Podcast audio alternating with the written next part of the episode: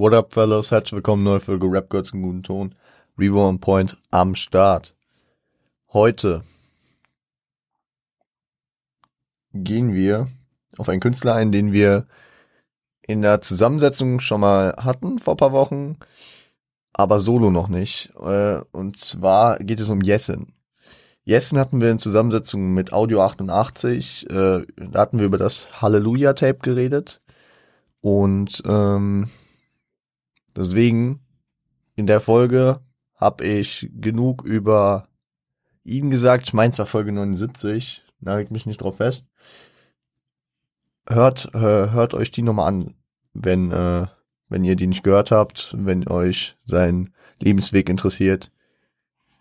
Ich, ich werde, es wird ja, sag ich mal, jetzt immer häufiger kommen, dass man Personen mehrfach aufgreift. Dann werde ich nicht immer nochmal bei Adam und Eva anfangen, weil die Leute, die hier äh, häufiger zuhören, ja auch ähm, sonst abgefuckt werden. Genau. Deswegen äh, checkt die Folge ab, falls ihr äh, ihn noch nicht ähm, kennt oder ihn, sag ich mal, besser einordnen wollt. Oder hört euch einfach das Album, was wir heute besprechen, an, weil es äh, sehr biografisch gestaltet ist.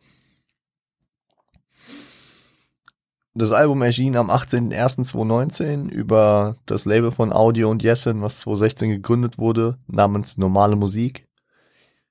War rein von offiziellen Wegen her wahrscheinlich sein erstes Major Solo-Album. Tatsächlich, also ist krass. Seit, seit seit 20 Jahren wahrscheinlich schon am Musik machen, so. Seit 10 Jahren auch irgendwie in der Rap-Szene mehr oder weniger bekannt, mit Audio schon unendlich viel gemacht, aber all, äh, und auch mit Soda schon äh, als Kreiseck ähm, schon viel gemacht. Und äh, sein erstes Solo-Album, was über Major Labels rauskam. Ich muss sagen, also ich habe das Album, ich muss echt mal anfangen, relativ früh den Albumnamen nochmal zu sagen. Gut, ihr lest den äh, Titel ja der Folge hoffentlich. Also das Album heißt Y, ausgeschrieben, finde ich auch interessant. Ist natürlich äh, Initiale seines äh, Vornamens und äh, gibt auch direkt so einen persönlichen Touch, ne? Zur Tür, äh, zur Tür, zur Tour im äh, Jahr 2019 gab es dann noch ein äh, exklusives Tape, was es nicht im Streaming gibt. Und 2020 erschien das Album nochmal als Unplugged-Version. Kann man sich auch auf den Streaming-Plattformen reinziehen. Empfehlung. Mm, ich finde halt generell, Un Unplugged-Alben haben immer so ein Vibe, dass, äh, dass Musiker, sag ich mal, es gibt mir nochmal einen anderen kreativen Vibe. Es gibt mir nochmal einen interessanten Vibe, wie, wie, wie äh, sie darüber nachdenken, Sachen musikalisch umzusetzen und wie sie Brücken in ihrem Kopf schlagen. Also ich finde es interessant, deswegen plagt einem immer gut ähm, mal reinzuhören. Genau. Ich würde sagen, wir haben heute, ähm, genau, ihr habt es gesehen, Volume 1, wir machen wieder nur das halbe Album. Es hat ähm, 13 Titel, meine ich. Wir machen heute die ersten sechs. Aber glaubt mir, wir haben genug zu besprechen. Ähm, ich würde sagen, ihr hört euch das Intro und den Track Haare Grau direkt äh, gemeinsam an. Wir hören uns gleich wieder. Bis gleich.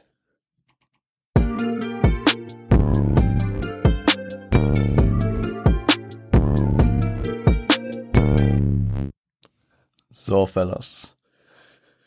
Das Intro. Warum ich die beiden wieder zusammengepackt habe, ihr merkt es, ich mache das immer, wenn es Sinn ergibt. Hier ergibt es Sinn, ist ein, ist eigentlich, fungiert gut als Interlude zum Track Haare Grau. Was äh, mir direkt so ein Vibe gibt, dass ähm, dieser Track Haare Grau äh, ihm relativ wichtig ist. Wenn ihm, wenn ihm praktisch diese musikalische Ausproduziertheit so wichtig ist, dass es so einen langen, lange Einleitung praktisch hat. Was sich im Streaming und in der heutigen Zeit natürlich schwieriger anbietet, erstmal einen Track zu machen, der so eine krasse Überlänge hat und ähm, so eine lange Einleitung. Also ich glaube, in die Air Tonight von Phil Collins würde heute auch nicht mehr so gemacht werden. Ihr wisst, was ich meine. Ähm, und ich finde, er findet hier einen guten Mittelweg, wenn äh, die äh, Einleitung. Ich fühle das schon, wenn man das Album ganz hört, baut sich damit so eine Stimmung auf, auch bevor man ihn dann das erste Mal so ganz hört, außer dieses Haare grau, was er die ganze Zeit wiederholt, was ja auch sein Markenzeichen ist, dass jetzt in Mitte 30 äh, graue Haare die ganze Zeit trägt. Aber ähm, man kann, wenn man zum Beispiel im Playlist-Game dann einfach nur Haare grau hören will, sag ich mal, das lange Intro gut weglassen. Finde ich, finde ich nice. Finde ich nice. Ist für das Albumerlebnis, finde ich sehr gut umgesetzt und fürs Playlist-Erlebnis ist so ein guter Kompromiss. Finde ich sehr gut gemacht. Beide Tracks sind produziert von Far Hot, Far, Farhut, Far Hot. Ich weiß nicht, wie er ausgesprochen wird. Ist auch ein interessanter Beat wenn ihr nur das Halleluja-Tape von ihm und Audio gehört habt, dann habt ihr wahrscheinlich mit was anderem gerechnet. Ähm, geht musikalisch in eine andere Richtung. Er meint aber auch in Interviews, dass er, äh, dass er sich nicht neu äh, erfunden hat, sondern dass er einfach, dass er jetzt so solo praktisch sich anders präsentiert, also dass es ein anderer Vibe von ihm ist, der aber nicht neu ist, sondern den er schon sehr lange mit sich trägt. Nur dadurch, dass man ihn halt wenig äh, solo erlebt hat, keine Ahnung. Ich finde schon, dass ähm, zum Beispiel das Hallelujah-Tape äh, sehr audio geprägt ist und Jessen sich da gut reinfindet und anpasst. Aber wenn ich jetzt die Solo-Projekte von den beiden vergleiche, dann äh, hat es für mich immer einen sehr krassen Audio 88-Vibe, wenn ihr versteht, was ich meine. Ohne jetzt irgendwie äh, da was kritisieren zu wollen. Weil ich finde, das passt zu den beiden, das passt auch sehr gut zusammen und auch Jessens trockene Einstellung, das passte sehr gut und wenn er jetzt hier ein Solo-Ding macht, ich meine, ey, man muss auch nicht immer nur über die Gesellschaft meckern und so. Da kann man auch einfach mal ein persönlicheres Ding machen und äh, es gefällt mir sehr gut. Wie es auch in dem Track äh, sehr schnell durchkommt, ist zum einen auch eine catchy Hook dabei, ne? Nie wieder der Alte sein. Nie wieder, nie wieder. Und äh, es geht im Track viel um Veränderung. Aber was, was man relativ früh erkennt, ist, äh, äh, Jessen, Jessen ist ein Rapper, da muss man häufig auch einfach mal nachdenken, einfach mal vielleicht die Lyrics lesen, weil man nicht alles beim ersten Mal so versteht, weil er nicht alles einfach so sagt, wie er es meint, sondern es äh, immer sehr interessant und lyrisch verpackt da werden wir auf dem Album noch wesentlich krassere Dinge äh, besprechen. Aber ich finde auch in diesem Track kommt es schon gut raus. Und ähm, es sind hier schon ein, ein, einige Tracks auf dem Album. Ich weiß, manche mögen das nicht, manche mögen es. Heute ist mal wieder so, ich muss sehr viel zitieren, weil das ist eigentlich immer, keine Ahnung, das spricht, finde ich, sehr für den Künstler, wenn ich der Meinung bin, ich kann dieses Zitat nicht unausgesprochen lassen. Und wenn, je mehr das sind, desto krasser finde ich natürlich auch irgendwie den Text. Nicht, dass es heißt, dass, äh, wenn ich nicht viel zitiere, ich den Text nicht krass finde. Nur, es sind bei Jessen zum Beispiel die Aussagen, die einfach für sich so stehen und äh, die ich dann gar nicht abändern will, indem ich sie äh, kurz zusammenfasse, sondern einfach so vortragen will, wie er es sagt um vielleicht den Wortwitz zu äh, verstehen, um äh, die Metaphern äh, einfach sauber wiederzugeben. Es ist einfach, es ergibt häufig Sinn. Und im ersten Part kommen dann so äh, Sachen wie die negativen Dreck, äh, der negative Dreck wollte meinen Kopf ficken, denn auch, äh, wenn auch nicht der Dreck, wegen dem andere zu Gott finden, finde ich eine sehr, sehr, sehr ähm, interessante Line, weil äh, geht irgendwie sehr auf diese Verharmlosung ein, so dieses, äh, diese Abstufung von Problemen in der Gesellschaft. Ja, du hast ja nur die Probleme und äh, bei mir ist viel schlimmer. Kann man nie so sagen, ne? also jeder geht ja mit äh, verschiedensten Sachen unterschiedlich um und für den einen ist die eine Sache ein bisschen verletz, äh, verletzlicher äh, und für die anderen ist die andere Sache verletzlicher. Er wird auf dem Album zum Beispiel noch, greife ich kurz vor, über die Trennung seiner Eltern in frühen Jahren äh, reden, über, äh, sag ich mal, die äh, das Außenseitertum so ein bisschen äh, in Schulzeiten. Und während andere damit gar nicht klarkommen, sich die ganze Zeit ihr Leben, also sich dann verändern wollen, kommt er damit mehr klar, weil er äh, da, das halt besser abstimmen kann. Kommt dann halt mit anderen Sachen nicht klar, wie, ja, wir reden später nochmal darüber. Aber ich finde es eine sehr, sehr, sehr gute, sehr, sehr gute Einordnung hier. Weil, ähm, Dreck ist immer subjektiv. Manche finden das scheiße, manche finden das scheiße. Klar gibt es immer äh, große Schnittmengen. Also es gibt wenig, also es gibt viele Sachen, die wenig Leute cool finden, aber ähm, deswegen ist es ein anderer Dreck als der Dreck, äh, womit andere zu Gott finden. Mm, das Schlechte finden sie schnell. Ich habe das Gute gesucht. Ja, kommt auch, ne? Also gut Ding will Weile haben, ja auch so ein Sprichwort, ne? Also man findet schnell den der einfache Weg, nie der richtige. Also es gibt äh, viel, das in die Richtung geht, ne? Äh, eine Hälfte, die mich doppelt, was wir machen, nennen sie Kunst. Doch ich sterb äh, nicht als der gleiche, ich bin nie wieder der Alte. Da, äh, da ist interessant. Also da geht's auch also eine Hälfte, die mich doppelt, was wir machen, nennen sie Kunst. Ich glaube, da geht er, da geht er schon ein bisschen, äh, also jetzt nicht namentlich, aber auch auf Audio ein, dass die beiden so ein gutes äh, Duo abgeben. Vielleicht auch mit der Zeile, die ich vorher zitiert habe. Das Schlechte findet sich schnell, äh, ich habe das Gute gesucht. Jessen hat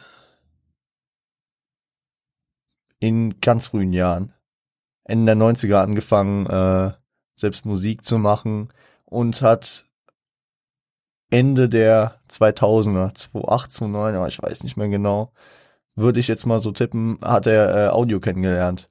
2007 vielleicht, ja, so um den Dreh. Also gut Ding wir Weile haben, eine Hälfte, die ihn doppelt, die machen zusammen Kunst, vielleicht meint er ihn damit, vielleicht äh, spricht er auch äh, Sneaky hier über äh, eine Freundin, die er mittlerweile hat, beziehungsweise Frau, über Beziehung und, äh, sag ich mal, ähm, das Teilen seines Lebens reden wir später auch nochmal genauer. Doch ich sterbe nicht als der gleiche, ich bin nie wieder der Alte. Da ist natürlich auch der Ausdruck von Veränderung da. Werden wir gleich im zweiten Part nochmal anders aufgreifen. Äh, Im zweiten Part, ja genau, ich bin immer noch derselbe laber so schlau, ich raff selber nur die Hälfte. Das, das fühle ich sehr bei Jessen, weil Jessen gehört ja zu den Rappern, wo man manche Texte halt wirklich mehrfach hören muss, manchmal vielleicht auch die Lyrics lesen muss, um alles zu verstehen und wo man immer auch mal wieder was Neues finden kann.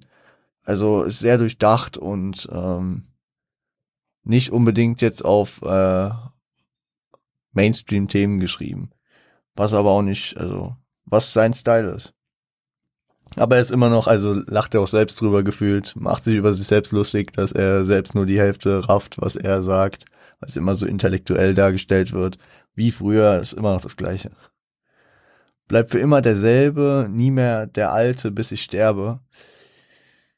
Und da, da, da ist, also, viele würden sagen, wir haben hier äh, in den letzten Zeilen jeweils von dem, ähm, von dem Part kompletten Widerspruch, wo er im ersten sagt, doch ich sterbe nicht als der gleiche, ich ster äh, doch ich sterb nicht als der gleiche. Und jetzt äh, sagt er hier, ähm, bleibe für immer derselbe.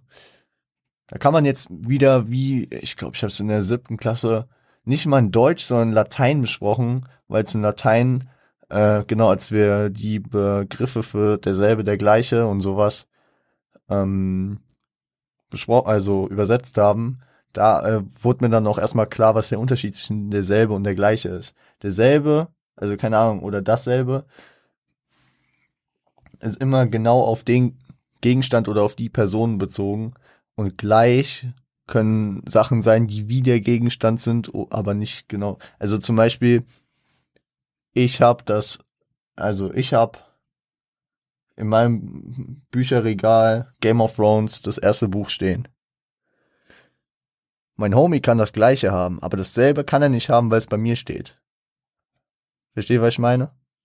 So. Und äh, das sehe ich hier auch. Er, er, er ist nicht mehr der gleiche, er ist nie, äh, weil er nicht mehr der alte ist, weil er sich verändert.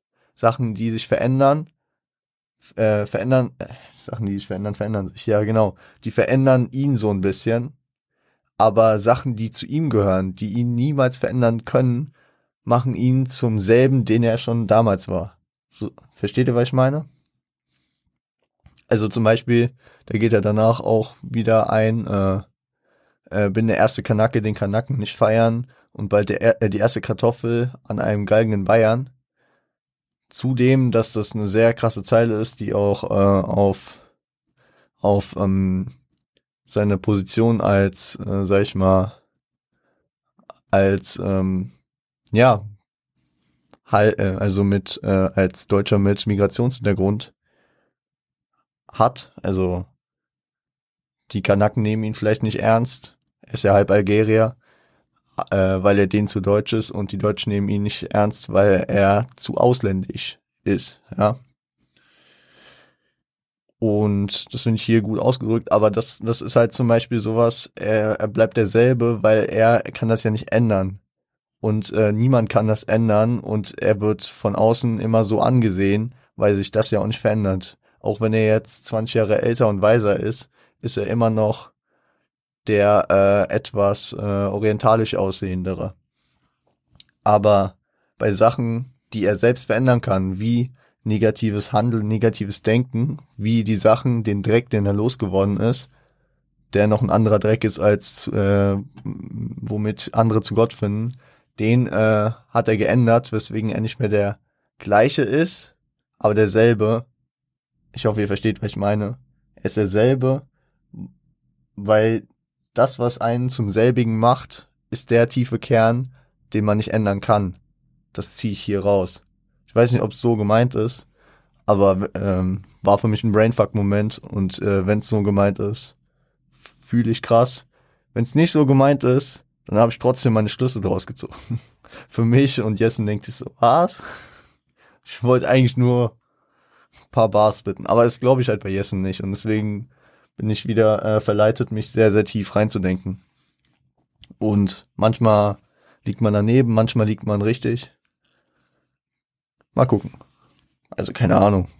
Ich werde kein Feedback von ihm kriegen, aber das ist so, könnt ihr mal sagen, ob ihr mein, mein Denkensweise versteht, ob ihr äh, denkt, dass das so gemeint sein könnte, ob ihr denkt, ob ihr über mich, äh, ob ihr mich überhaupt verstanden habt. Ja, keine Ahnung. Ähm oh, auf die Bridge müssen wir auch noch kurz eingehen. Nämlich, äh, ich hoffe, mein Opa wäre stolz auf mich. Keine Pause, bis die äh, letzten Haare grau sind. Vielleicht, weil er mein Vorbild ist. Kann mir keiner erlauben, bis ich raus bin. Ist natürlich eine persönliche Eröffnung, dass er nochmal kurz praktisch darlegt, dass sein Opa so sein Vorbild ist, dass er hofft, dass sein Opa stolz auf ihn wäre, gehe ich davon aus, dass sein Opa tot ist, wenn er hier den Konjunktiv äh, verwendet. An der Stelle natürlich auch Rest in Peace und äh, deutet eigene Unsicherheit an, ne? dass dass er praktisch diese Bestätigung und also dass er sich nicht mal sicher ist, ob sein Opa stolz auf ihn wäre gehen wir später auch nochmal äh, deutlicher drauf ein, nochmal auf das Thema Bestätigung. Und ähm, verpackt das auch nice hier. Und äh, irgendwie ist es natürlich auch so ein Einblick darin, warum hat Jessen die grauen Haare. Es ist hier also keine Pause, bis die letzten Haare grau sind. Vielleicht ist es so eine Metapher für hat sich eine Pause genommen, indem er die Haare grau gefärbt hat, weil die letzten Haare jetzt auch grau sind. Oder sagt sich, kann immer noch keine Pause nehmen, weil sein Bart ist ja zum Beispiel nicht grau. Und äh, ja, das kann mir keiner erlauben, bis ich raus bin. geht auf Perfektionismus, äh, auch auf Bestätigungssuche, ne? Er ist nicht zufrieden und muss weitermachen, bis er das Gefühl hat, mit sich im Reinen deswegen zu sein. Gehen wir später nochmal drauf ein. Aber ihr seht, was man da aus einem Track rausziehen kann. Am Ende die Hälfte äh, was die Hälfte, alles falsch. Ähm, wir gehen ja auf den nächsten Track, nämlich Abendland. Viel Spaß.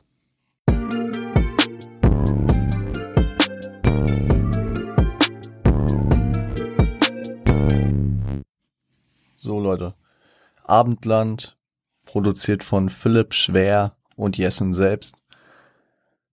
Da wird auch sehr, sehr viel mit Metaphern gearbeitet. Sehr, sehr krass gemacht und ähm, ich finde es interessant, dieser Track ist praktisch eigentlich nur aufgebaut aus 16 Bars, einer Bridge und einer Hook. Sagt aber trotzdem so viel aus. Sehr krass. Ähm, womit fange ich an? Im ersten Part, ja, spricht er erst von diesem, das dickste Fell schützt die dünne Haut, äh, nicht vor Kälte, die im Innern haust. Ne?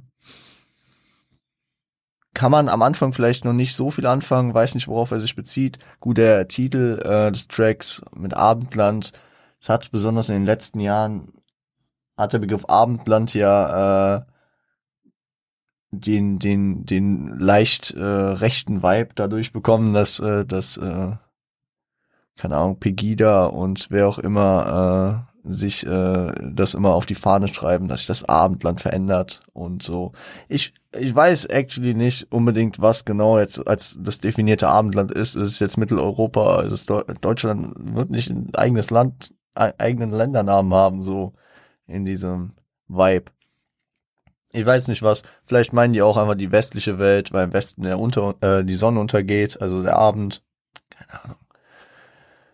Ich find's aber also der, der Titel sagt natürlich irgendwie schon aus, worum es in den Track geht.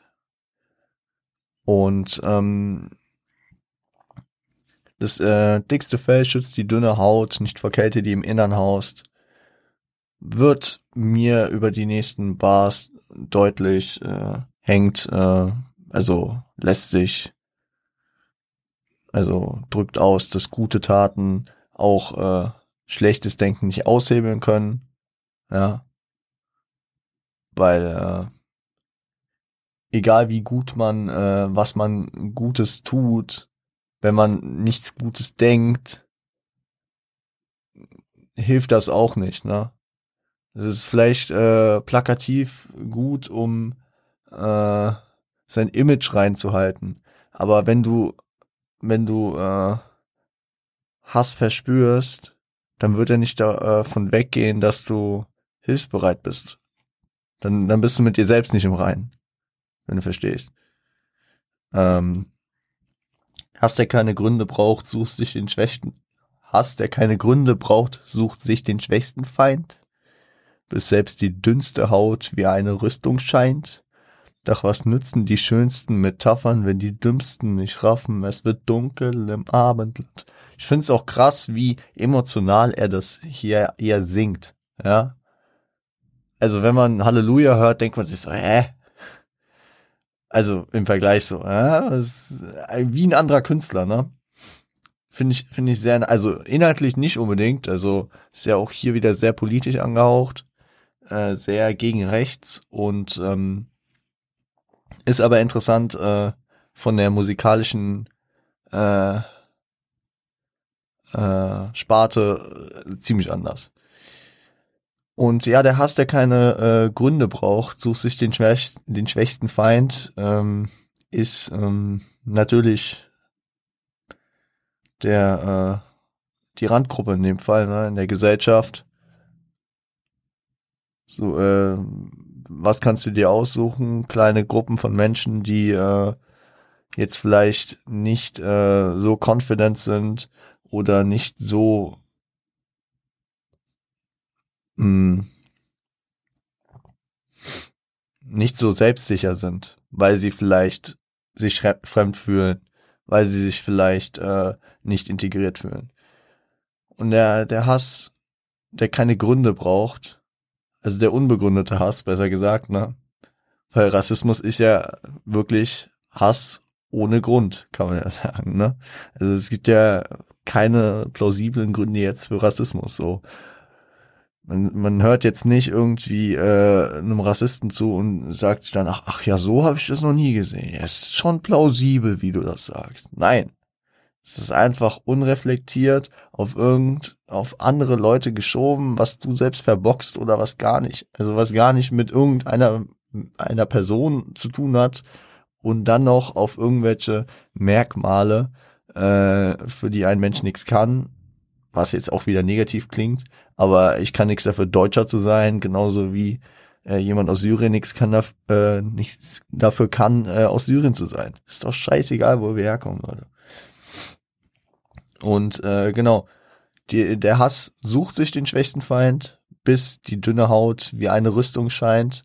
Also so ein bisschen, am Anfang denkt man sich, also denkt man sich, ja, ist ja, ist ja hier ein Problem. So mit den Ausländern, ne? Das ist so die Anfangs, das Anfangsding, so Stammtischgelaber und irgendwann rutscht man dann so rein in das, Moment mal. Es geht ja wirklich nicht und, und also wirklich, man rutscht immer mehr rein. Man, äh, man wird, es wird immer angereichert, ne? Also so, so ein Funk, ein, ein Funken, so, oder wenn auch kein Funken da ist, man, man, man wird, man wird ähm, in einer, in einer, in einer Denkensweise immer mehr bekräftigt. Und die dünne Haut symbolisiert hier, wenn ich es richtig verstehe, diesen, diesen am Anfang nur leicht ansässigen äh, völkischen Gedanken, in Anführungszeichen, ne? Dieses rechte Gedankengut, das, äh, das ähm, das dickste Fell auch nicht aufheizen kann. Ne? Also wenn du, wenn du schon völkisch denkst, dann können die, äh, die Taten dein, äh, dein Geist jetzt nicht bereichern, die du dem äh, entgegensetzt.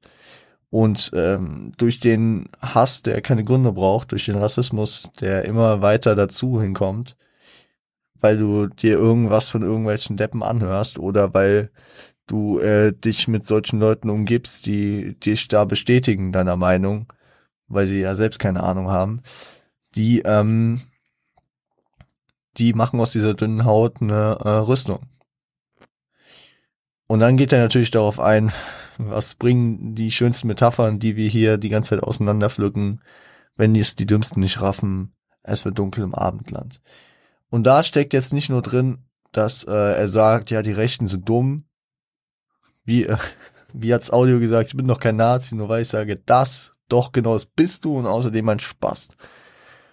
Nee, auf den plakativen Gedanken geht's hier gar nicht, zu sagen, dass alle Rechten oder Nazis dumm sind, sondern es geht darum, äh, dumm ist hier, glaube ich, ein guter Platzhalter für äh, nicht reflektiert sein. Weil wenn man reflektiert genug ist, sucht man ja nach dem wahren Grund und sucht sich nicht so einen Platzhalter und sagt, ja, die, die, die schwache Gruppe, die kann jetzt nicht viel dagegen sagen. Ja, oder äh, das wird schon stimmen, dass die an allem schuld sind, dass ich keine Arbeit habe. Nein. Es liegt daran, dass du nichts dafür tust, Arbeit zu wollen, dass du den ganzen Tag mit einem Kaffee an der Fensterbank mit einem mitgebrachten Kissen hockst und auf die Straße glotzt und sonst nicht viel machst. So, als ob dir irgendwer deine Arbeit wegnimmt. Das hat das Känguru in den Känguru-Chroniken so wunderbar gesagt. Shoutout natürlich, Marc-Uwe Kling, die Känguru-Chroniken, die beste Buchreihe, die ich je, okay, gelesen wäre zu viel gesagt. Das Hörspiel, also das, äh, das Hörbuch, zu krass, zieht euch, also alle vier Teile rein, wunderbar. Äh, es hat, es hat irgendwann mal das ist auch äh, ein kurzer Kontext, das Känguru ist Kommunist und es äh, hat in einem Kapitel ein Gespräch mit äh, Nazis und äh, am Ende, also irgendwann kontert es jedes, ähm, jeden, jeden Spruch aus und äh, dann kommt es auch zu dem Spruch, ich habe Angst, dass die Ausländer mir meine Arbeit klauen. Ja, mir, äh, ich würde mich freuen, wenn mir Leute Arbeit klauen. Mir hat noch nie jemand Arbeit geklaut. Ist so. Ey, Digga, Wenn irgendwer kommen würde und sagt, ey, ich will deine Arbeit, hör auf zu arbeiten. Nee, mach ich, ja. Wenn ich nicht arbeiten muss, gut.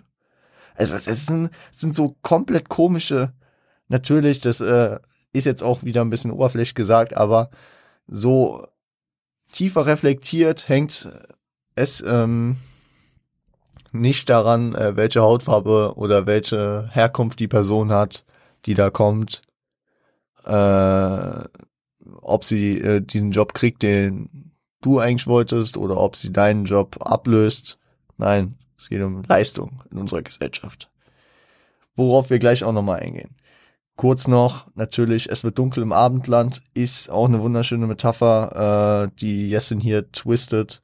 Könnte nämlich ein super AfD-Wahlplakatspruch äh, sein. Äh, dunkle Hautfarbe im Abendland, es wird dunkel.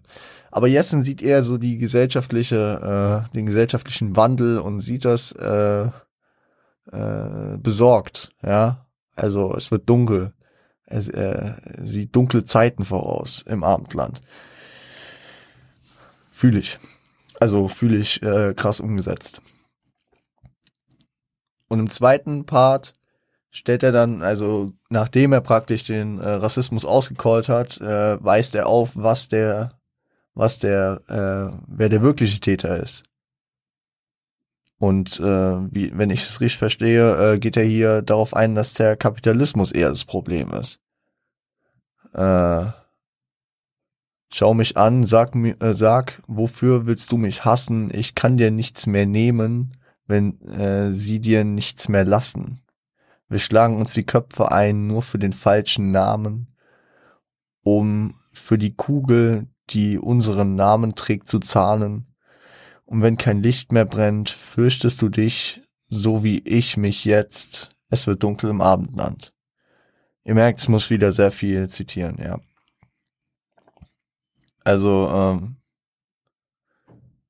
schau mich an. Wofür willst du mich hassen? Ich kann dir nichts nehmen, wenn sie dir nichts lassen. Das ist für mich ganz klare Kapitalismuskritik. Ähm, ergibt ja auch Sinn, ne? wie soll der Ausländer, der Ausländer, das sage ich natürlich nur in Anführungszeichen jetzt aus der Sicht eines äh, völkisch Denkenden, wie soll der äh, dir, dir hart arbeitendem Deutschen denn äh, was wegnehmen, wenn es der Kapitalismus dann sowieso tut? Durch die, äh, sag ich mal, die Schere in der Gesellschaft, die immer breiter wird, dass die Reichen immer reicher werden, die Armen immer ärmer. Aber dann ist er schuld, ne? Der arme Flüchtling. Oder Flüchtende, es tut mir leid. Mein Jargon, ey, ich würde, ich will, ich will keine Skandale provozieren. Also, ich hoffe, ihr versteht, was ich meine. Glaubt ihr, äh, ist jemand, der aus dem Krieg in seiner Heimat flieht und hierher kommt, nimmt dir dann noch was weg, wenn du dir ordentlich was aufgebaut hast? Ich glaube, es ist dann doch eher der äh, Lobbyist, der oder äh, der Großverdiener, der dann ähm, keine Ahnung, das Haus, in dem du wohnst, kauft und äh, dich rauswirft. Wir schlagen uns die Köpfe ein, nur den, äh, nur für den falschen Namen. Ja, ist auch wieder nur weil ich einen orientalischen Namen habe, also eine orientalische Identität, äh, sag ich mal, ähm, schlagen wir uns den Köpfen ein, um die Kugel, die unseren Namen trägt, zu zahlen. Also geht natürlich darauf ein, wir arbeiten das Leben lang. Wofür am Ende? Also wir hasseln die ganze Zeit nur, um unseren Tod damit zu bezahlen, ne? Ja. Und wenn kein Licht mehr brennt, fürst, fürchtest du dich so wie ich mich jetzt? Es wird dunkel im Abendland, ja klar. Wenn äh, die Probleme immer dichter werden, wenn es immer dunkler wird, um in der Metapher zu bleiben, dann fürchtet äh, sich der Angesprochene, der Rechtsdenkende, so wie es sind jetzt. Wie gesagt, 16 Bars, mashallah. Krass, krass, also am Ende von äh, vom Part äh, spricht Jessens Vater noch ein Gedicht auf Arabisch ein. Das äh, ist die arabische Version des Gedichtes Liberté von äh, Baul Eluard. Ich kann kein Französisch. Äh, Jessen hat es auf Insta in seiner Story äh, mal ähm, übersetzt gehabt. Da will ich auch noch kurz drauf eingehen. Äh, auf die Heiligbilder, auf die heiligen Bilder, auf die Waffen der Krieger, auf die Krone der Könige schreib ich deinen Namen. Auf meine zerstörten Zufluchten, auf meine zerfallenen Leuchttürme, auf die Mauern meines Leids schreib ich deinen Namen. Freiheit. Steckt natürlich drin, dass Freiheit Grund jedes Konflikts ist, aber auch das äh, Ziel von allem, ne? Jeder will frei sein, schreibst du auf deine Waffen, schreibst du auf deine Krone, Krone, Liberté, Egalité, Fraternité, ne? Äh, also das ist, äh, das ist das höchste Ziel, die Freiheit. Aber auch auf meine zerstörten Zufluchten, auf die zerfallenen Leuchttürme, das ist das Resultat ähm, aus den Konflikten, die entstehen, wenn du auf die Waffen der Krieger auch Freiheit schreibst. Auf die Mauern meines Leids. Leute, die sich äh, dafür aufopfern, äh, frei zu sein und äh, frei zu sein und ähm, dadurch auch äh, Leid in Kauf nehmen. Ja. Freiheit als das höchste Gut wird hier dargestellt. Und ich weiß nicht, es hat mich äh, vor allem dieses zuletzt gestellte Freiheit hat mich ähm, daran erinnert, bei den Bist du wach äh, Benefizsong für Hanau gerade im Kopf hat. Da hat Cass den letzten Part und er sagt als Schlusswort, als letztes Wort auch Freiheit. Nochmal so ein bisschen äh, abgetrennt von seinem Part. Und ich weiß nicht, ob das, äh, ob er das auch äh, auf dieses, auf dieses äh, Gedicht bezog. Würde passen zu dem Track, würde passen zu seinem Part, äh, würde ich fühlen. Ist mir nur aufgefallen, deswegen wollte ich das gesagt haben. So Leute, wir haben noch ein paar Tracks vor uns und ich glaube, ihr merkt schon relativ, warum äh, ich nur sechs Tracks ausgewählt habe, wovon einer ein Instrumental Intro war. Gönnt euch den nächsten Track Samthandschuhe. Viel Spaß.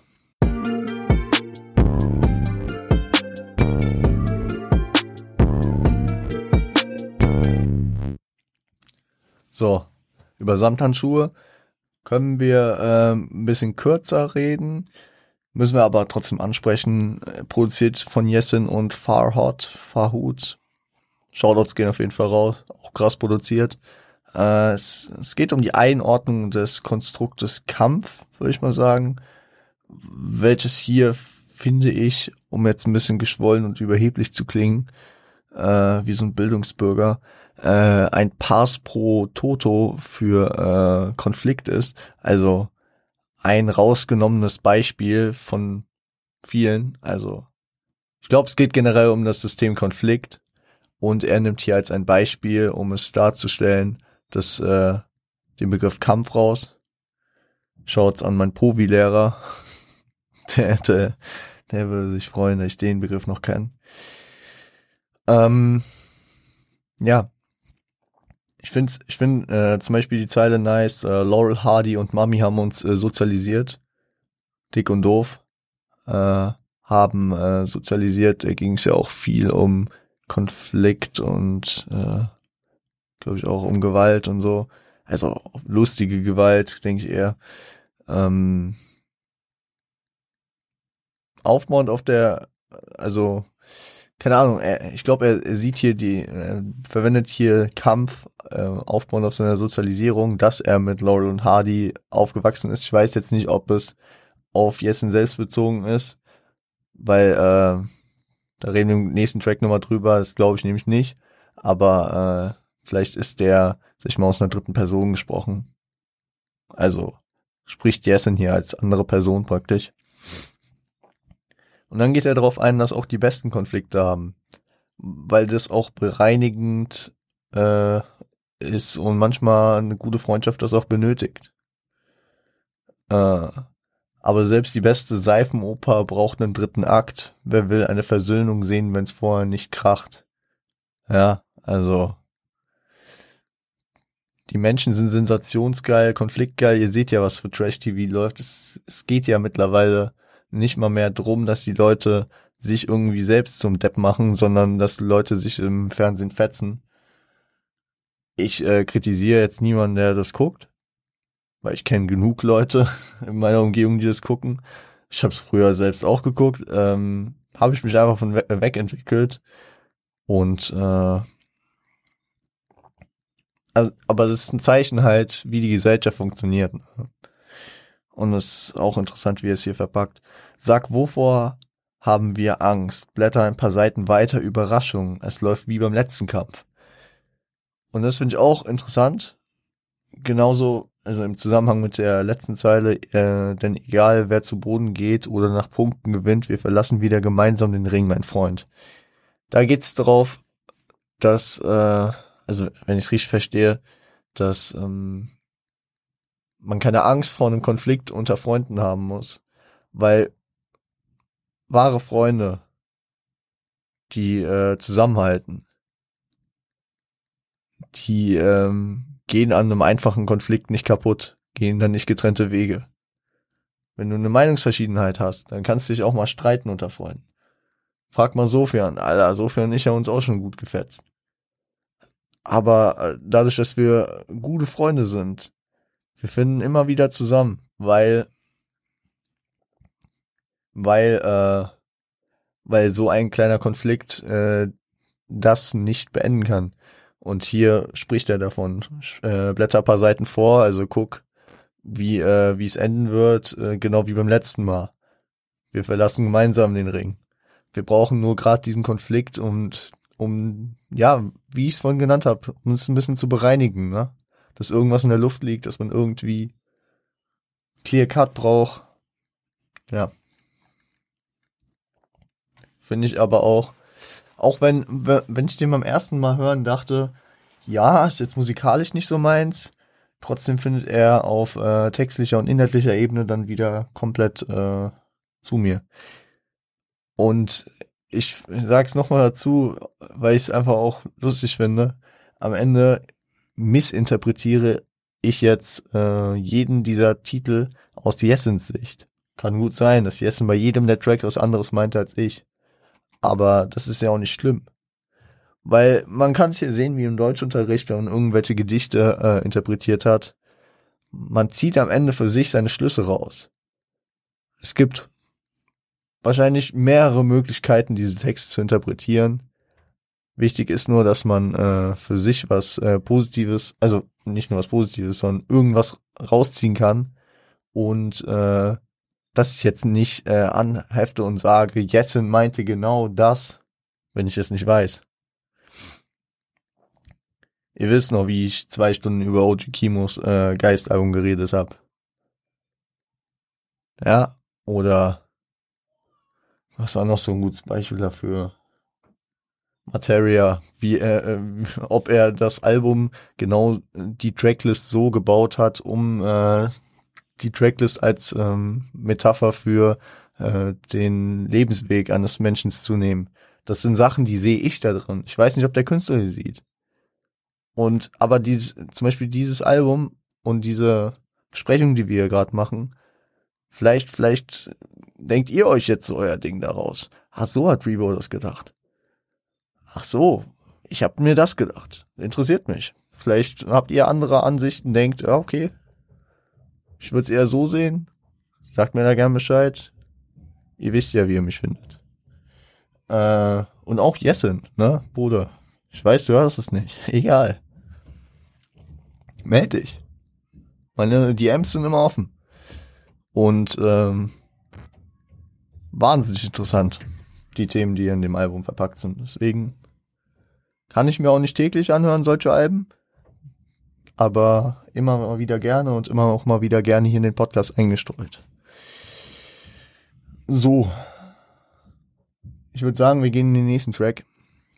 Nämlich, boah, beim ersten Mal hören dieses Albums war das auf Anhieb mein Lieblingstrack.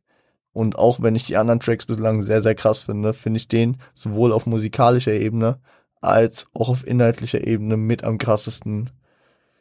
Und ich würde ihn als Gesamtprodukt bisher auf jeden Fall als mein Lieblingstrack sehen, weiterhin 1985.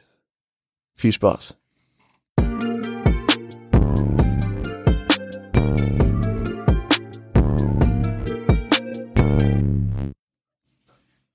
So Leute, 1985, produziert von Dienst und Schulter, ist äh, ein sehr persönlicher Einblick in seine Vergangenheit.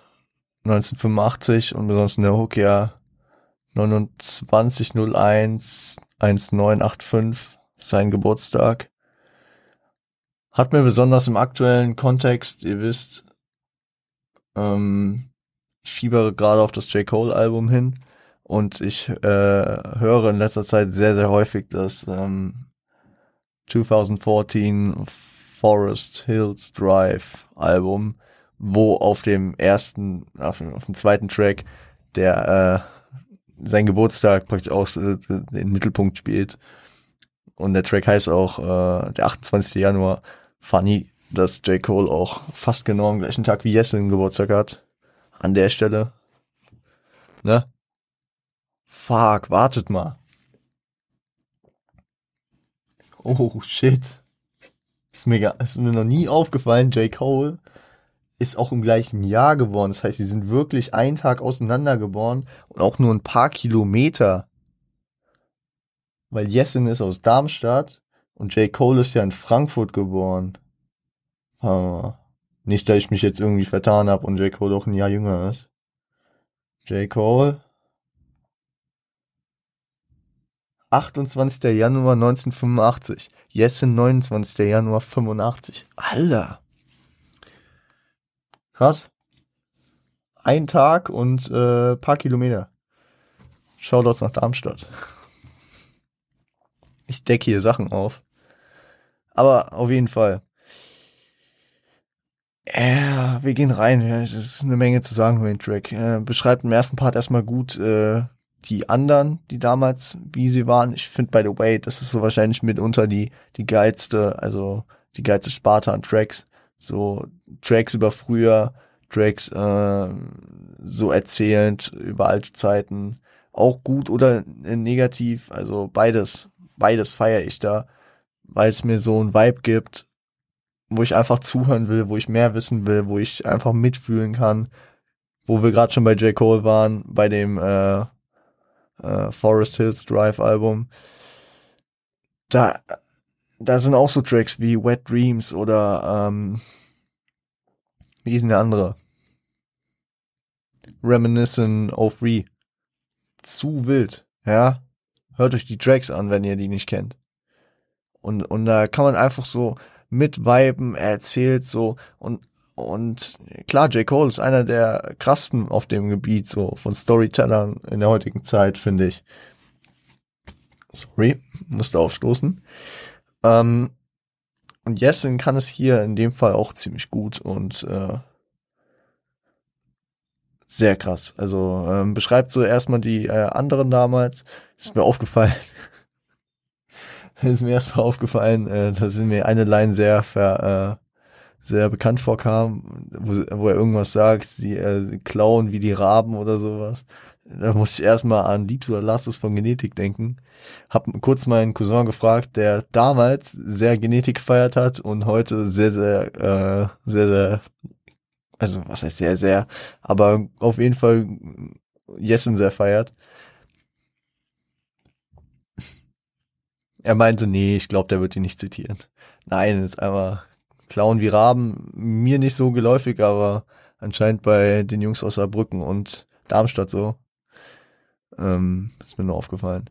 Charakteristische Handlungen für Jugendliche wie Fußball, Scheiße bauen, sich prügeln, zählt ja alles so auf, was die anderen gemacht haben und die Unterschiede zu sich selbst, der äh, da so als Außenseiter fungiert hat. Wir haben es vorhin schon auf Haare Grau besprochen, so die Musikaffinität in seinem Leben und die Hip-Hop-Kultur, das Baggies tragen und wie er es erwähnt, Moonwalk zur Schule und zum Flötenunterricht. So Sachen, die man als Kind schnell, besonders bei äh, unter Jungs, als äh, Angriffsfläche sieht. Und Leute, glaubt mir, hätt, hätten wir jemanden in der Klasse gehabt, der Flötenunterricht hat, der wäre zu Tode gemobbt worden. Und ich, ich würde mich schämen dafür, wenn es so wäre. Weil natürlich, natürlich kann man immer sagen, es sind Kinder, aber da hätte, da hätte ich dann auch verstanden, hätte äh, mal irgend so, keine Ahnung, hätten die Eltern dann einfach mal, nee, nee, sage ich jetzt nicht, aber ihr wisst, was ich meine, Mobbing ist einfach größte Scheiße und ähm, generell schwierig, soziale Ausgrenzung. Aber er, er beschreibt es hier relativ gut. So auch äh, Anerkennung. Hä? Genau. Geht auch darauf ein, dass er, dass er damals wahrscheinlich sogar besser mit sowas klarkam als heute. Und beschreibt halt, dass ihm das eigentlich so relativ egal war. Okay, ein bisschen, ein bisschen, äh, hier habe ich sechs Bars, die ich nochmal zitieren will. Äh, ich war keiner von den Harten, war keiner von den Coolen, äh, von den Coolen. Hörte Moses P. und Thomas H., während die anderen knutschen. Äh, RHP, Rüdelheim, Hartrein-Projekt. Moses äh, Pelham, Thomas H. Damals äh, Hip-Hop-OGs, besonders wenn du Hesse bist, was Jessen da war, aus Darmstadt äh, trug Baggies in der Schule und alle haben gelacht, aber paar Monate später brüllten alle Lutsch mein Schwanz, äh, LMS von Cool Savage. Also er, er hat praktisch den, den Vorreiter gebracht und alle ähm, sind dann irgendwann auf den Train draufgesprungen und ey, glaub mir, Jessen, ich kann das so relaten. Ich kann das so relaten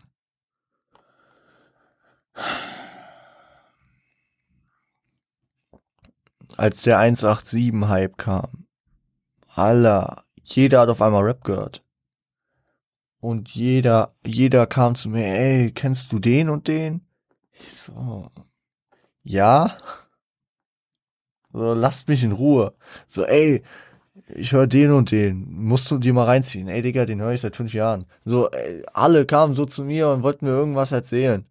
So, und vorher war es immer so, nie Rap, warum hören die Rap, Alter, Rap ist noch voll assi und Rap ist voll eklig und so, ja, chill mal. Auch noch sehr krass, äh, sie waren saufen, ich habe Fruity installiert, die Türme stürzten ein, ich habe Tapes produziert. Da sind wieder auch, ähm, also in dem ganzen Ding, was ich eben aufgezählt habe, äh, sind äh, mehrere von meinen sogenannten MC Shan Momenten äh, gepaart mit Darstellungen der Unterschiede. Also die Unterschiede sind ja deutlich. Also er hat sich Fruity Loops äh, installiert, um Beats zu produzieren, während die anderen saufen waren. Und, ähm, und dann dieser MC Shan Moment, die Türme stürzten ein. Ich habe Tapes produziert, also eine Anspielung auf 2001. Äh, äh, als am 11. September die World Trade Center einstürzte. Und okay, das ist, ha, ich muss es, ich muss dazu sagen, wenn ich weiß, was ein MC Shan-Moment bei mir ist, das ist, wenn jemand ein Ereignis als äh, Zeitangabe nimmt. Das heißt, er sagt, die Türme stürzten ein statt 2001. Ich muss eigentlich mal so ein, äh, so ein, so ein Podcast-Lexikon aufnehmen, so eine kurze Folge, wo ich die ganzen Insider reinpack. Das sind aber, glaube ich, noch nicht genug. Aber äh, genau, die, äh, das ist für mich ein MC Shannon-Moment, kurz noch warum, weil äh, Nas äh, Represent Track auf dem Ilmatic Album Before the BDP Conflict with MC Shan als Zeitangabe habe ich immer so gefühlt. Genau. Wieder rein ins Thema. Geht auch auf, Do äh, auf die Doppelmoral ein, genau, die ich eben auch äh, bestätigen konnte. Trug erst Baggies und wurde ausgelacht und dann brüllten alle Lutsch mein Schwanz weil Savage kam. Wird, man wird erst für was verspottet, äh, wo andere noch hinkommen, vielleicht auch einen gewissen, einen gewissen Punkt äh, frühreif. Ja. Dass man, dass man, äh, sag ich mal, äh, seinem Alter so ein bisschen voraus war.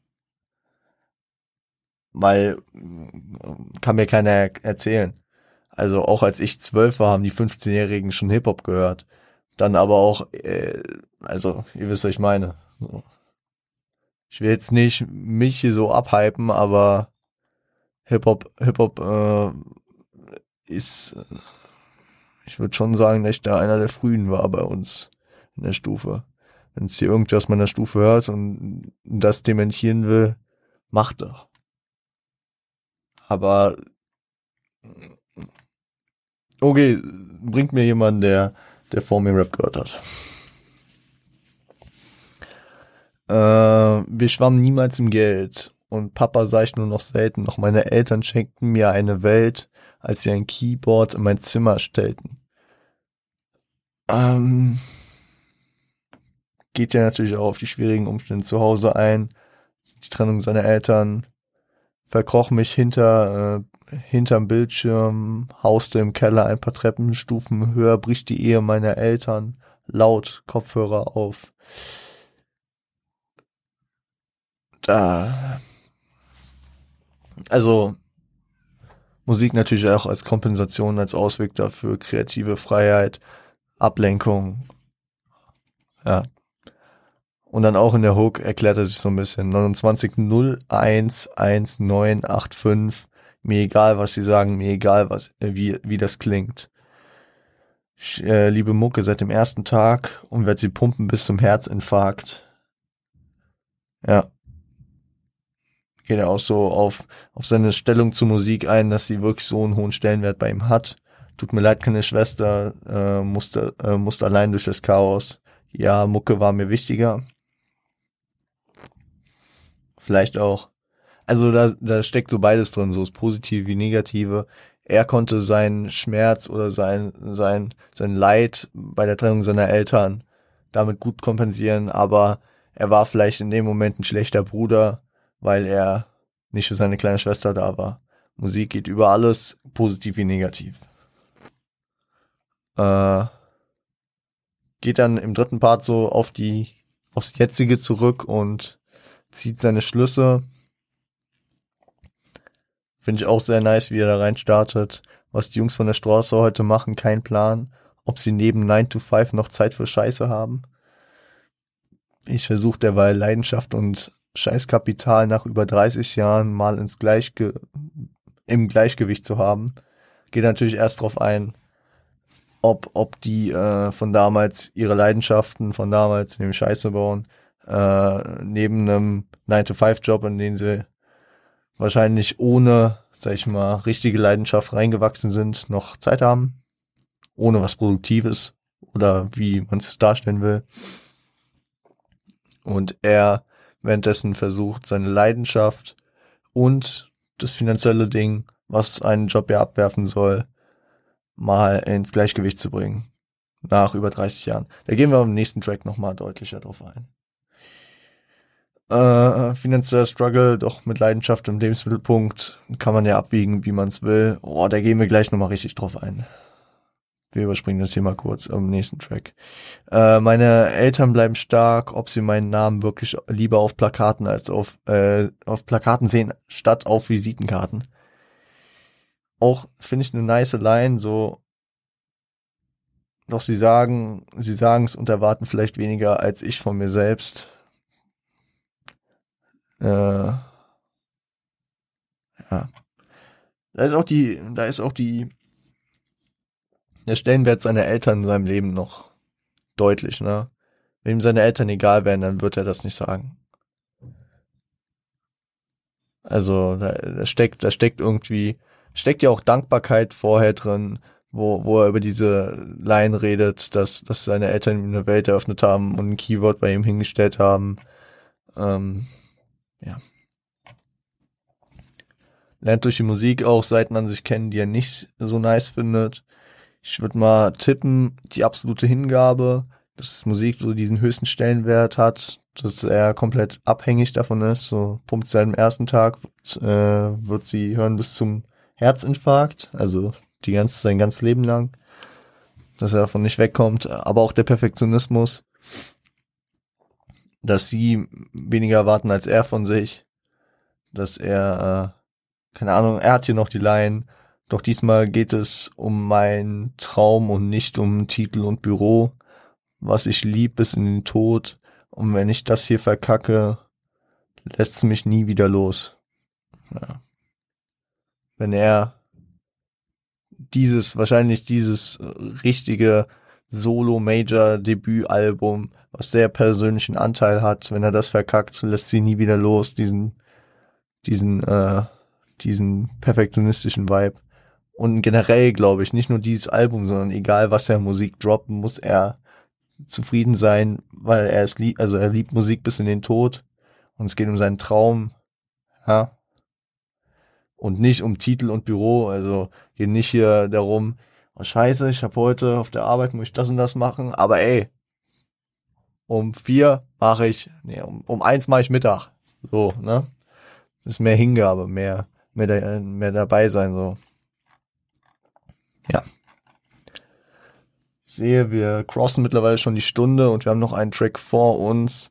Ist aber alles auf entspannt, Leute. Ich baue euch Kapitel rein. Wer, äh, wer genug von einem Track hat, der kann den nächsten hören, aber es geht leider eher nur auf Apple und Plattformen, wo ich keine Ahnung von habe. Ich weiß nicht, wo es noch geht. Spotify geht's leider nicht. Das finde ich sehr schade. Aber schaut auf Apple vorbei, wenn äh, ihr Kapitel wollt. So, gehen wir in den letzten Track. Das erste Feature des Tracks, äh, des Albums. Oh Gott. Meine Stimme ist schon komplett weg. Ich hoffe, ihr kriegt es nicht so mit. Ich versuche mich nochmal zusammenzureißen für den letzten Track. Hört rein. Äh, nie so. Bis gleich.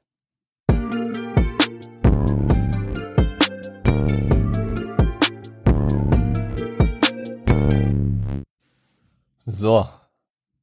Nie so featuring Madness. Produziert von Stereo. Äh, Madness, ähm, ja, aus dem Umfeld denke ich schon äh, nicht unbekannt mit Audio und Jessen und auch mit seinem Bruder. Es gibt das legendäre Album Ich und mein Bruder, Madness und Döll, die Brüder aus Aschaffenburg, glaube ich. Und äh, ja, immer so in der Szene unterwegs, mit Fat Tony mal was machen. Da mit Juicy Gay, glaube ich auch. Und es gibt den legendären Track Mann im Mond. Äh, ich habe auf Halleluja, habe ich ihn, glaube ich, mal erwähnt. Und wenn ihr den Track gehört habt, dann kennt ihr ihn jetzt auch. Ist das erste Feature. Warum? Ist ein sehr persönliches Album, haben wir ja schon festgestellt. Ein Feature lässt sich nicht überall anbringen. Muss natürlich äh, auch der Inhalt des Tracks muss auch den Feature-Gast widerspiegeln. Und es funktioniert hier, weil der im Track beide authentisch dastehen. Es geht so um dieses Ankommen der Gesellschaft, um Fußfassen und die damit verbundenen äh, Attribute. Und ich würde sagen, keine Ahnung, hätte er sich hier jemanden draufgeholt, wie, keine Ahnung, es wäre nicht authentisch gewesen, hätte er sich einen 18-Jährigen draufgeholt, weil ein 18-Jähriger muss noch nicht so Fuß fassen, wie es jetzt ein Mitte 30-Jähriger sollte. Äh, aber es wäre auch nicht authentisch gewesen, hätte sich irgendjemanden geholt, der mit beiden Beinen in der Szene steht, der äh, Millionen macht und äh, ihr wisst, was ich meine. Also hätte er sich, hätte er sich äh, stattdessen auch mit, also, hätte musikalisch nicht gepasst, aber so ein Kapi reingeholt. Hä, verstehe ich nicht weil ein Kapi hat keine finanziellen Sorgen oder Sorgen, dass er sich irgendwie in der Gesellschaft etablieren kann.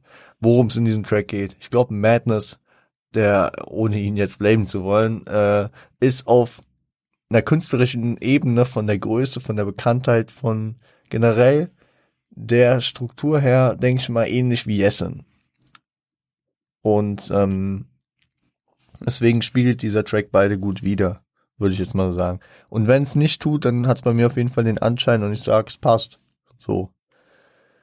Äh, über 30, sie glaubt, ich leg immer was zur Seite, aber äh, sag meiner Mama bitte nix vom Kontostand. Äh, fang keinen neuen Stammbaum mit einem roten Konto an. Also da steckt wie eben schon in 1985 äh, die, sag ich mal, die Sorge um das, äh, was seine Mutter denkt dahinter, ne? So. Und mit der Sorge natürlich auch die Verbundenheit zu ihr. Finde ich äh, sehr deutlich und sehr, sehr angenehm. Äh, wenn ich will, noch 30 Kinder und 400 Alben. Was soll's, dann steht uns das Wasser bis zum Hals. Genau das, was seine Mutter für Sorgen hat, nämlich mit dem äh, roten Kontostand und dass er ähm, so äh, nicht eine Familie aufbauen soll. Das Risiko, was darin besteht, äh, nämlich nicht auf eigenen Beinen zu stehen und diese Familie ernähren zu können, das äh, geht er ein, ja, weil er will noch 30 Kinder, 400 Alben, also er macht auch seinen Weg jetzt weiter, fängt nicht an, einen 9-to-5-Job zu machen, weil er will noch 400 Alben, er geht seinen We Weg so weiter, wie er ihn jetzt macht. Ähm und weil ich halt auch krass finde, das Wasser bis zum Hals stehen, das kennt man ja als, äh, als Redewendung.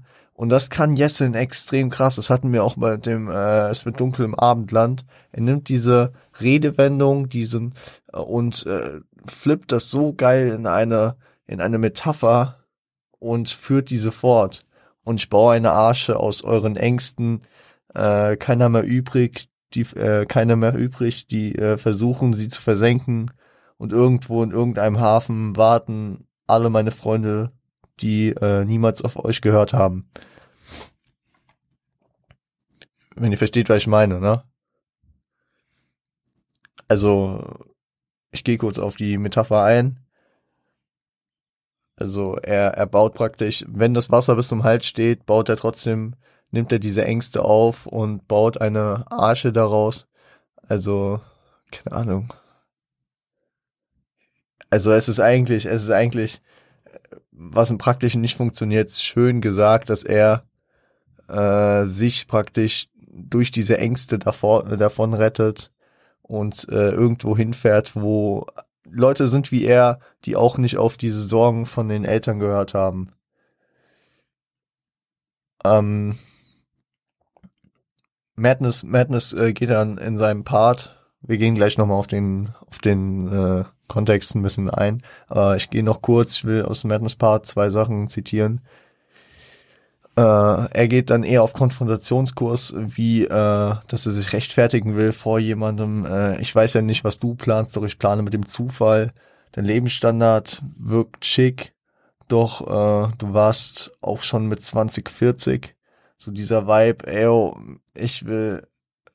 Also darauf geht er auch im Part ein, dass er, dass er, dass er nicht so diesen Alltag, dass er damit auch nicht warm wird, dass das nicht so für ihn ist und dass er, dass er, dass er das nicht so, äh, also da geht er lieber diesen Künstlerweg und ähm, ist nicht mit 20, 40, dass er einen 9-to-5-Job hat, Haus und Garten, Montag bis Freitag arbeiten, einmal im Jahr nach Mallorca fliegen, so diesen typischen, diesen typisch konservativen, auf Sicherheit basierenden äh, Pfad geht. Und ähm, ja, da, da, darin merkt man eigentlich schon, was, was der Gedanke hier hinter ist. Nämlich dieser Gedanke der, der, der zwei Denkensweisen, die sich hier gegenüberstehen. Die äh, momentane Elterngeneration, also ich sag mal so die Elterngeneration von Yesin und Madness, ist dann durch, sag ich mal, durch äh, äußere Einflüsse, durch das, was sie erlebt haben, wahrscheinlich eher auf Sicherheit besonnen. Das ist die äh, Gesellschaft, die äh, Generation, die nach dem Krieg wieder aufgebaut hat. Die Gesellschaft, die äh, sich langsam was erarbeitet hat und äh, jetzt ihr Haus und ihr Garten hat, die aber immer mal finanzielle Sorgen hatten, jetzt einfach, äh, sag ich mal, so, um ein bisschen an der Oberfläche zu kratzen, ein paar Vorurteile rauszuhauen. So, diese diese auf also diese diese Generation, die man eigentlich mit dem Spruch äh, zusammenfassen kann, was man hat, das hat man. Kennt jeder, oder? Den Spruch. Was man hat, das hat man. So diesen diesem diesen materialistischen Gedanken auf Sicherheit und Geborgenheit. Und äh, das Leben ist kein Ponyhof. Den Vibe. Ich gehe äh, schaffen, dass ich dann in meiner Freizeit äh, Ruhe hab. Das dieser, das ist der eine Vibe. Und der sticht sich mit dem Vibe, der vor allem in der heutigen Generation, ich ziehe jetzt einfach mal in den neueren Generationen, sagen wir mal, bei den jetzt 30, 40-Jährigen äh, bis runter in die jetzt wirklich jungen Generationen immer weiter manifestiert dieses ich mach meinen Shit, ich will ich will natürlich auch Sicherheit, ich will Geld. Jessen redet hier die ganze Zeit darüber, dass er gefestigt sein will, dass er es nicht ist, aber das Risiko eingeht, weil er sich nicht fesseln lassen will von irgendwelchen Sachen, die er nicht will, sondern äh, seinen Shit durchziehen will und damit erfolgreich werden, erfolgreich werden will. Oh Gott, wie oft sage ich will. Und ich muss sagen, es hat mich sehr an meine Deutsch-Oberstufe erinnert, also und auch an meine Abi-Prüfung. Ist krass, wofür man das dann noch, noch mal gebrauchen könnte, wenn man halt so einen Scheiß wie ich macht. Ich habe in der Q1 äh, Romantik besprochen und zum Teil auch ein bisschen Klassik. Und später haben wir dann noch äh, Literatur des Vormärzes besprochen. Be bespricht irgendwie alles so die ähnlich, einen ähnlichen Zeitraum, wenn ich mich recht entsinne, so von 1780 bis äh, 1850, so die Zeit. Entschuldigung. Also erstmal mit Weimarer Klassik, mit äh, Goethe und Schiller. Dem gegenüber stehen so Sachen, wie ich zum Beispiel gelesen habe, Eichendorff, äh, Taugenichts und äh, später auch noch Büchner, so Sachen wie Wojciech, das habe ich noch gelesen. Das sind einfach so ähm, die, die Gegeneinanderstellung dieses Ide Idealistischen vom Taugenichts, ich fasse kurz zusammen, ein junger Mann äh, will nicht den Bauernhof seines Vaters übernehmen, sondern macht gern Musik und äh, äh, beginnt zu reisen. Ja. Diese klassischen ide äh, idealistischen äh, Ansichten so ich will Ruhm und Ehre, ich will so, ich will das schaffen. Und äh, dem gegenübergestellt, sein Vater zum Beispiel in der Situation, er hat seinen Bauernhof, wer kann leben, er ist zufrieden mit dem, was er hat. Er muss zwar täglich mal lochen, aber dafür hat er seine Sicherheit. Die sich dann auch zum Beispiel so jemand wie Wojcek äh, von Büchner verfestigt. Okay, wir schweifen weit aus, aber ich fand's, ich fand's interessant, deswegen der, der dann, äh, der dann, ähm, auch wenn er weiß, dass Sachen ihm gegenüber erniedrigend sind, äh, Sachen macht, um Geld zu verdienen, weil er, äh, sag ich mal, äh, die Sicherheit lieber hat. Diesen materialistischen, äh, diese materialistische Sicherheit. Und gefühlt, wie es damals auch ein Generationenkonflikt war, sind wir heute in einer ähnlichen Situation. So dieser konservative, materialistische Gedanke auf Sicherheit. Ja, ich äh, muss arbeiten, dass ich, ähm, dass ich äh, Sicherheit habe, dass ich Sicherheit habe, finanziell wie auch immer. Und äh, Arbeit ist kein Zuckerschlecken, da muss ich halt, äh, was sein muss, das muss sein so mäßig, ne? Irgendwer muss es machen. Im, im Vergleich zu den, äh, sag ich mal, jetzt wieder moderneren Ansichten, auch wenn die Ansichten nicht komplett neu sind. Ja, aber ich kann doch Arbeit mit meiner Leidenschaft verknüpfen und irgendwas machen, was mich erfüllt. Was andere vielleicht dann wieder nicht sehen würden. Und diesen Konflikt, den sehe ich hier genauso. Und was ich euch in den letzten 15 Minuten sagen wollte damit, ist gefühlt, dass ich durch diesen Track und durch die Recherche daran irgendwie Parallelen ziehen kann zwischen der heutigen Gesellschaft und der vor 200 Jahren. Okay, das klingt gerade wie so ein komplett. Aber ich, ich, ich hoffe wieder nur, ihr versteht, was ich meine, wie ich das sehe und äh, vielleicht könnt ihr ja relaten. Weil in der Hook kommt perfekt raus hier. Ich will ankommen wie du, doch nie so, nie so, nie so. Alles, was du hast, aber nie so. Und ich erreiche meine Ziele, will auch, äh, auch äh, will wie du eine Familie, aber nicht so. Das Ziel ist bei allen das gleiche. Sicherheit, Geborgenheit, Glückseligkeit.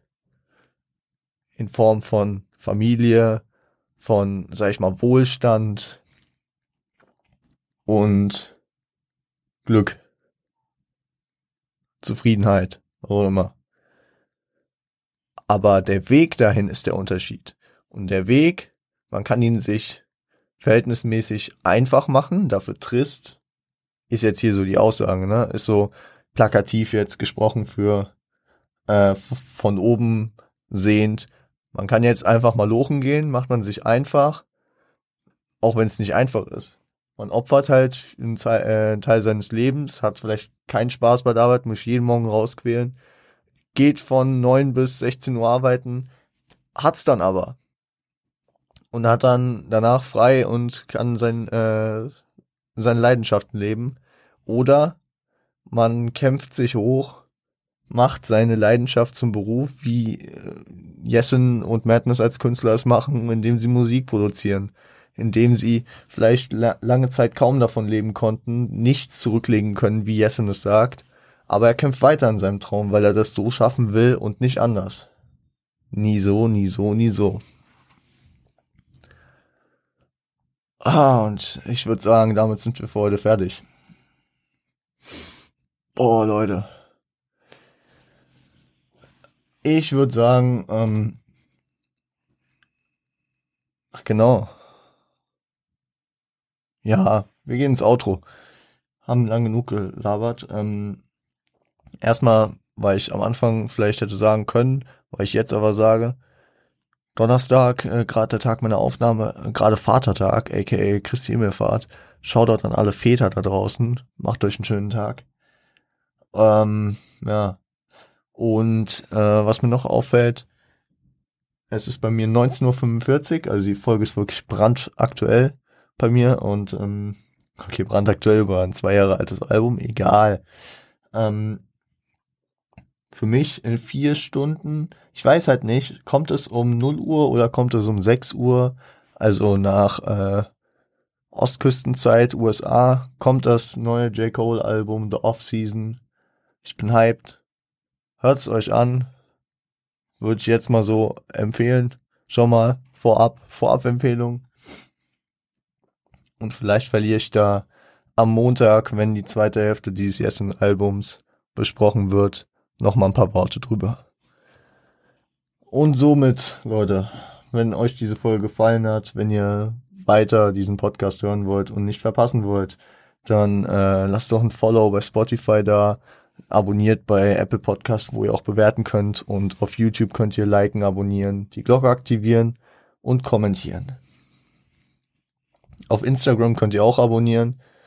Äh, natürlich die Woche wieder sehr pünktlich äh, alles hochgeladen.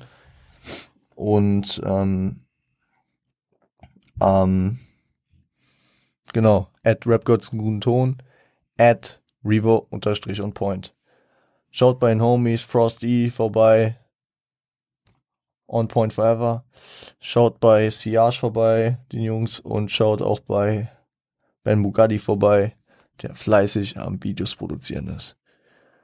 Ich freue mich auf Montag. Die Folge hat mir extrem Spaß gemacht. Ähm, schreibt mir bitte gerne, äh, wenn ihr irgendwelche Ansätze, die ich hatte zu den Tracks, fühlt oder äh, nicht versteht, wenn, wenn ich äh, euch irgendwas nochmal erklären kann oder wenn äh, ihr andere Ansätze habt. Die äh, würden mich auch interessieren irgendwo rein, Kommentare, DMs, wie auch immer. Ich würde sagen, wir hören uns am Montag wieder und ja, stay healthy, stay home, stay high, seid lieb zueinander.